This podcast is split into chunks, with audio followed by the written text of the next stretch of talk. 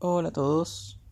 Eh, no voy a dar mi nombre real ni mis alias más conocidos o mis nicks porque este podcast lo estoy haciendo más que nada para mí mismo. No, no espero en realidad tener público ni nadie que lo escuche.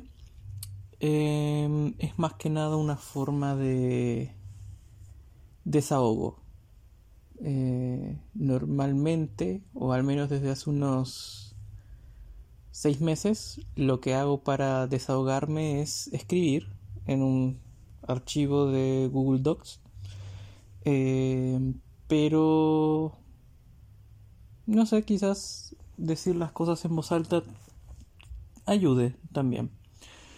Eh, entonces me haré llamar Gregory por Gregory de Abbott Elementary, que es un personaje que conocí este año y que resonó mucho conmigo. Em, tengo 30 años desde este año y hace unas semanas me diagnosticaron autismo grado 2. Eh, tener el diagnóstico en realidad no cambia mucho en el sentido de que eh, los síntomas o las manifestaciones ya estaban ahí desde antes. Eh, el tener el diagnóstico no cambia nada de mí, de lo que ya era. Pero eh, ha sido un. sigue siendo un periodo de adaptación. Entonces decidí hacer este podcast que estoy llamando. No sé si en realidad lo llama así, pero mi idea es llamarlo teniendo 30 porque ahora tengo 30 y voy a tener 30 y lo que sea por los siguientes 10 años. Así que parece un buen nombre que no voy a tener que cambiar en mucho rato si es que esto lo sigo haciendo. Eh, la idea del podcast es, como dije, desahogarme. Mm, quizás venga con un tema preparado, quizás no. En este caso sí, porque es el primero. Eh, no va a tener una frecuencia definida. Mm, no va a tener invitados, no va a tener temas concretos, excepto mi experiencia de vida y lo que sea que, que tenga ganas de hablar en la semana. Eh, y sin más que decir a el público imaginario, em, el tema de hoy es el diagnóstico de autismo. Eh, podría mentir y decir siempre supe que era autista, pero no, no tenía idea. Eh, y bueno, obviamente voy a hablar desde mi experiencia porque no, no puedo hablar de los demás y eh, dentro de todo lo que me he informado en las últimas semanas, el autismo es un espectro, entonces no, si bien hay puntos en común, no, las experiencias no son 100% asimilables unas con otras. Eh, pero en mi caso sí siempre tuve la idea de que era diferente, pero en un mal sentido, que creo es algo bastante común en, estos casos. Em, siempre tuve la idea de que era diferente en un mal sentido, que no quiero decir no, quiero perpetuar estereotipos o usar palabras incorrectas, pero lo que yo pensaba era que no era normal. Eh, y bueno, obviamente no, está bien decir esas cosas porque, bueno, ¿qué es la normalidad a fin y al cabo? Eh, soy psicólogo, entonces también tengo que, soy consciente de que el lenguaje crea realidad y hay que tener cuidado con cómo se dicen las cosas. Pero lo que yo sentía eh, en ese momento era que no era normal, que no. que había algo defectuoso, eh, principalmente en el ámbito social, obviamente. Como que todas las personas tenían un. un manual o un. no sé. una aplicación en la cabeza que les permitía eh, interactuar con otros, navegar situaciones sociales y que yo no lo tenía. que estaba defectuoso, que no tenía un glitch, no sé, como que había algo en mí que, que de fábrica no, no vino instalado. Y es algo que pensé mucho, nunca dejé de pensar en realidad. Y el motivo por el que busqué el diagnóstico fue porque otra persona, eh, mucho, mejor que, mucho mejor que yo en, en temas de psicología, eh, mm, me dijo que podría ser que, que tuviera autismo. Y bueno, yo suelo valorar mucho la opinión de los demás, mucho más por sobre la mía, especialmente en temas de interacción social o de, no sé, funcionamiento interno de la mente de las emociones. Y esta persona es alguien eh, cuya opinión respeto mucho en, el ámbito de psicología. Em, y hace, no tanto, hace unos dos años, eh, me hicieron un diagnóstico de hipotiroidismo por un síndrome que hay en, mi familia. Em, y tener el diagnóstico eh, y ahora actualmente estar medicándome eh, para tener la dosis correcta de hormona ayudó en el sentido de que los había cosas que no me daba cuenta que eran síntomas de, del hipotiroidismo y que al tratarlos mejoró mi calidad de vida. Entonces mi idea con este, con, buscar este diagnóstico fue, si soy autista, eh, saberlo, buscar información al respecto, me puede ayudar. Me puede ayudar a eh, entenderme mejor, a eh, mitigar las cosas de, de la condición que me pueden estar afectando. Em, entonces por eso busqué el diagnóstico y lo hice y aquí entre paréntesis que caro que es diagnosticarse con esto.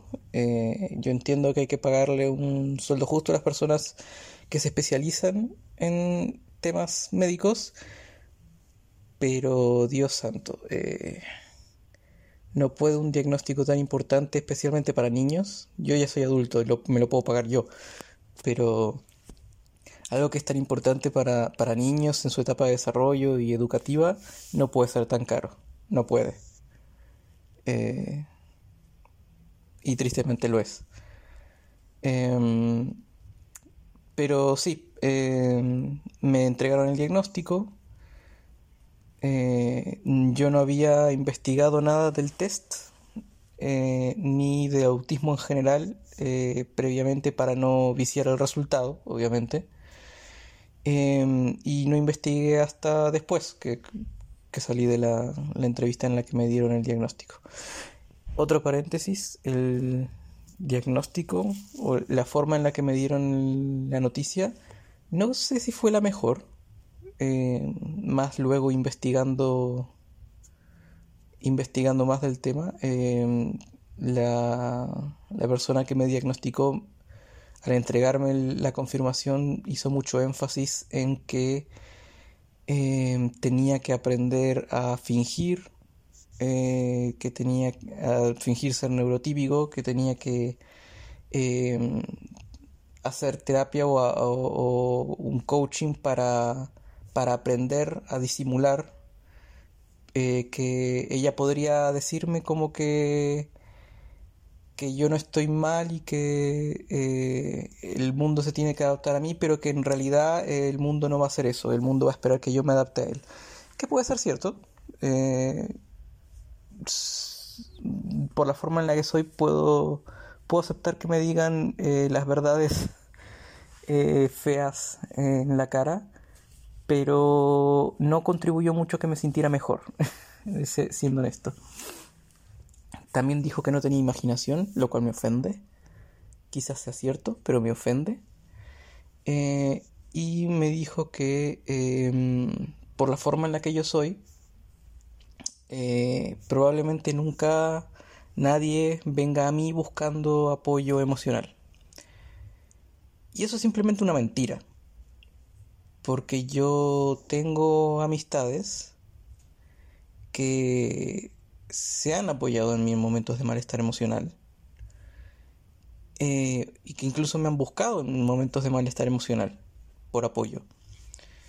Eh, que yo tenga dificultades sociales, que tenga dificultades para entender las emociones de los demás y las mías propias, eh, que tenga un rostro poco expresivo, que no sepa expresarme bien en, lo que respecta a la parte emocional y social, no quita que mis amigos o las personas cercanas a mí me importen y que quiera estar ahí para ellos cuando me necesiten y que quiera hacer lo que esté a mi mano para apoyarlos cuando, cuando lo necesiten eh, y que si están mal eh, obviamente yo voy a buscar dentro de mis posibilidades hacer todo lo que puedo para que estén mejor y, y que los aprecio y voy a tratar de decirle las, las cosas eh, lo que tenga que decir para hacerlo sentir mejor, sin mentir, porque yo no miento. No sé si es tema de, de autismo, creo que sí, o he visto personas en las que sí, pero no miento por obligación, pero no es algo que me guste hacer y no es algo que haga con frecuencia. Y por política general no es algo que haga fuera de contexto laboral. Eh, entonces, si bien me frustra eh, no saber si lo que estoy diciendo es correcto eh, o no saber, no, no, saber qué decir para solucionar el problema de inmediato, lo intento. Y yo creo que, que las personas que me rodean, que me importan, que me han recurrido a mí en estas situaciones, lo saben. Saben que, que me importan y saben que... No sé, que, que haría, entre comillas, casi cualquier cosa por ellos. Eh, entonces, eh, ahí yo creo que, que se equivocó la persona que me diagnosticó. No porque no sea cierto que, que por todas las cualidades que tengo por el autismo eh, sea difícil que una persona recurra a mí en, esos temas, sino porque está subestimando al resto de la gente. Más allá de cómo yo soy, estas personas entienden cómo soy y saben que, que me importan y, y, por eso han recurrido a mí en esos temas. Eh, entonces, bueno, obviamente me siento agradecido por, tener esas personas en mi vida. Em, una vez teniendo el diagnóstico, eh, eh, obviamente se, se triggerió la parte de mí que le, le gusta o tiene la necesidad de investigar. Entonces leí investigaciones eh, y papers sobre el, autismo y su sustrato biológico, eh, las manifestaciones, el diagnóstico actualmente cómo, cómo se maneja, los niveles de gravedad, entre comillas, de, del espectro. Em, y ha sido... Bueno, no, puedo decir que he terminado, todavía tengo como... No sé, 20 videos por ver. Una de las formas que tengo para asimilar información, además de leer, es eh, ver videos en YouTube. Eh, entonces he visto muchos testimoniales y videos de personas que tienen eh, autismo y que cuentan su experiencia y personas con autismo que están también dentro del mundo de, la difusión del, tema. Entonces he aprendido muchas cosas, que es finalmente el objetivo que tenía con, el diagnóstico, entenderme mejor y, encontrar formas en las que pudiera seguir avanzando, porque sentía que había llegado a un tope de lo que podía yo mejorar en aspectos emocional, social, eh, de autoestima.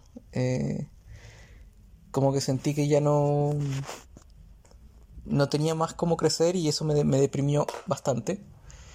Eh, pero finalmente con el diagnóstico es probable que encuentre formas, otras formas de abordar el crecimiento, de abordar el cambio y poder continuar desarrollándome. Em, aprendí, por ejemplo, de masking. Eh, aprendí del burnout por, por el masking. Em, aprendí rasgos eh, comunes que tengo, rasgos comunes que no tengo. Em,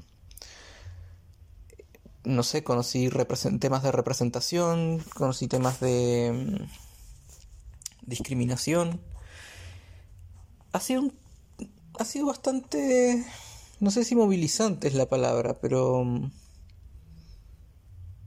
ha sido como un impacto el tema de tener el diagnóstico. De pronto, eh, más allá de mis orígenes o, no sé, estudios, condiciones, género, orientación sexual, lo que sea, eh, de pronto estoy en una minoría, algo que antes no, no sabía, por más que yo creyera que, o, tuviera la certeza de que algo estaba mal en mí, ahora tengo el diagnóstico y sé que soy parte de una minoría. No tanto minoría, aparentemente, creo que hay número, he visto datos contradictorios, pero algunos van de uno en mil, otros de uno en cien, otros de uno en sesenta, que uno en sesenta en realidad no es para nada bajo, eh, con la aprobación mundial que tenemos actualmente. Pero en, estricto rigor estoy en una minoría y es algo que nunca me había pasado. Eh, y es algo que también tengo que, supongo, procesar.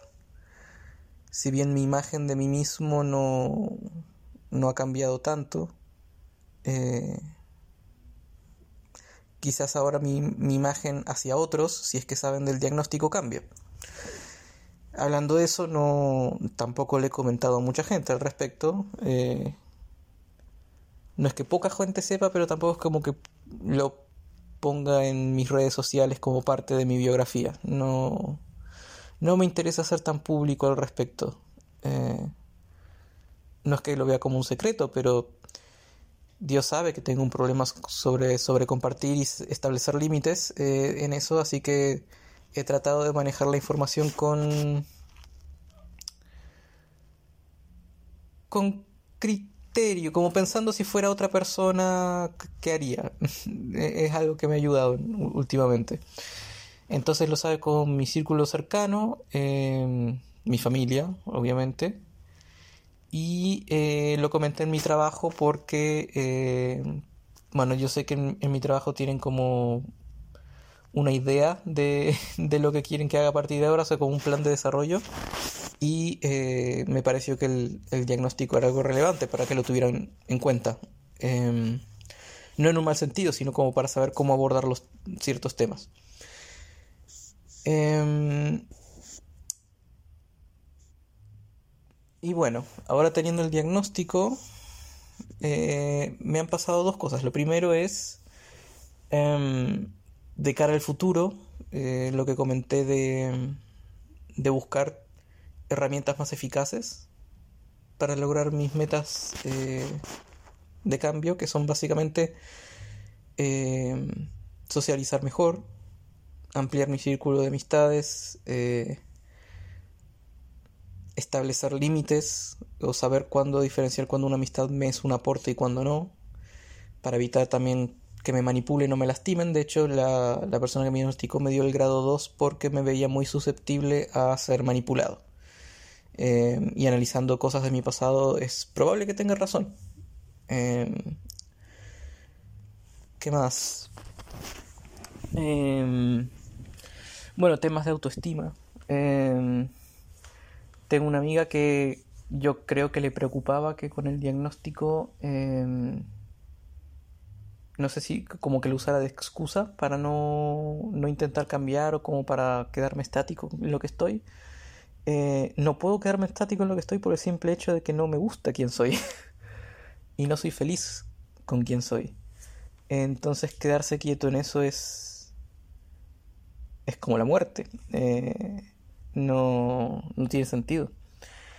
Eh, entonces, el diagnóstico marca para mí una nueva búsqueda de mejora por otros medios, teniendo en cuenta las limitaciones eh, que tengo por mi condición eh, y las formas que pueden ser eficaces para lograr un cambio. Eh, tema de autoestima, eh, eso me lo ha afectado más que nada en lo que es el pasado y más que nada en forma positiva. Hay cosas de mi pasado, obviamente en aspectos sociales, em, en los que he actuado de forma grosera sin darme cuenta, eh, que me he frustrado de forma exagerada por temas que no, no ameritan ese nivel de frustración eh, ha habido ocasiones en las que eh, digo las cosas y sueno demasiado brusco o mi expresión facial las hace sonar mucho peor de los que son. Me pasa con frecuencia y me ha pasado en toda mi vida que la gente cree que estoy enojado cuando en realidad no estoy enojado. Em, tema de, expresión facial. Em, ha habido situaciones en las que he transmitido o, he parecido ser grosero cuando no es mi intención. Eh, son normas sociales que no, que no entiendo, no asimilo, no, no me nace cumplir. Eh, el ejemplo más claro que tengo es cuando alguien te saluda y dice, hola, ¿cómo estás? Eh, yo digo, bien. y no es un tema automático mío decir, ¿y tú? no, no me nace no, no es de mala onda, eh, es simplemente se, se, me olvida se me pasa o no, no lo tengo en, mente. Em, ese tipo de reglas no, no me salen. Em, también, no sé, tengo muy presente una, una, situación con una amiga que me contó una noticia eh, buena para ella eh, y lo primero que a mí me, nació preguntarle eh, hacer es como preguntarle respecto a algo si... Eh, cómo abordar una dificultad que pudiera tener con, esa noticia. desde un lugar de preocupación, o sea, me preocupaba que... No que no estuviera lista, sino que pudiera afectarle o pudiera, eh, no sé, no, estar preparada para cierto punto de, la noticia que me dio. Eh, y ella lo tomó mal eh, porque, bueno, me dijo que lo, primero que haría una persona normal es felicitarla. y probablemente sea cierto, pero yo no soy normal. No lo estoy diciendo desde el punto de vista negativo. Estoy a ver, eh, ah, el tema de la normalidad, es que la palabra está muy arraigada. Em, ella dijo que es lo que haría alguien normal y yo eh, ahora pienso, eh, sí, eso no es, lo que hice no es algo que haría una persona neurotípica, pero yo no soy neurotípico. entonces, es tener esta información ahora me ha ayudado para contextualizar cosas de mi pasado eh, situaciones en las que he lastimado gente o las he ofendido o eh, simplemente he causado roces o asperezas. Eh, y por las que yo me sentía muy culpable y todavía me siento en realidad muy culpable por eso. Em, pero tener el contexto me ha ayudado a perdonarme un poco. en ese sentido me ha ayudado con el tema de la autoestima. Eh, son cosas que en, ese momento y con la información que tenía no podría haber hecho de otra forma.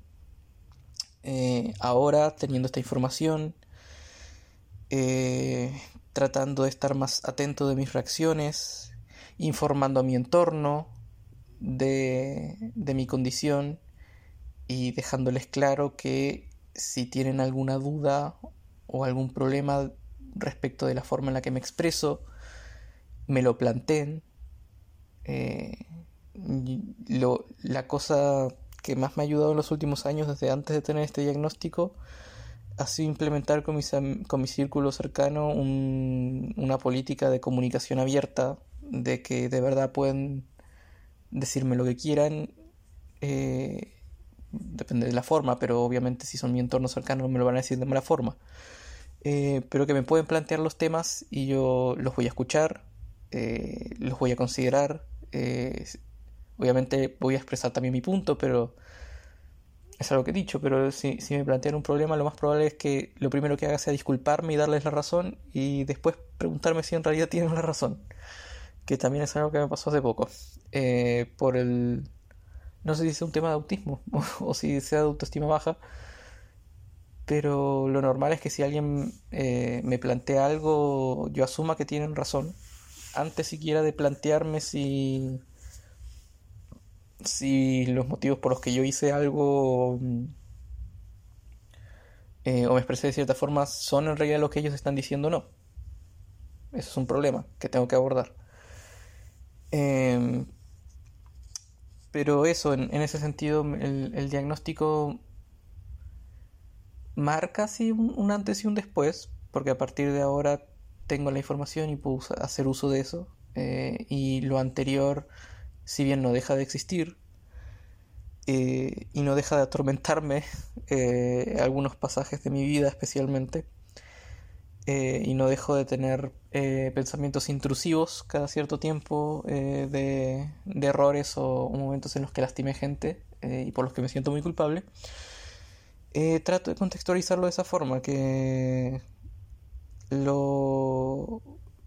Quien, yo era antes, sigo, sigo siendo yo, pero quien yo era antes no tenía las herramientas para hacerlo mejor.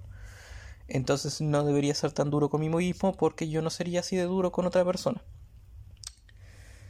Em, y a partir de ahora, con el diagnóstico, eh, el objetivo es mejorar mi interacción social, em, mejorar mi autoconocimiento, estar más en guardia respecto de formas de evitar las manifestaciones más problemáticas del autismo. Em, y ojalá tener una mejor calidad de vida. Eso.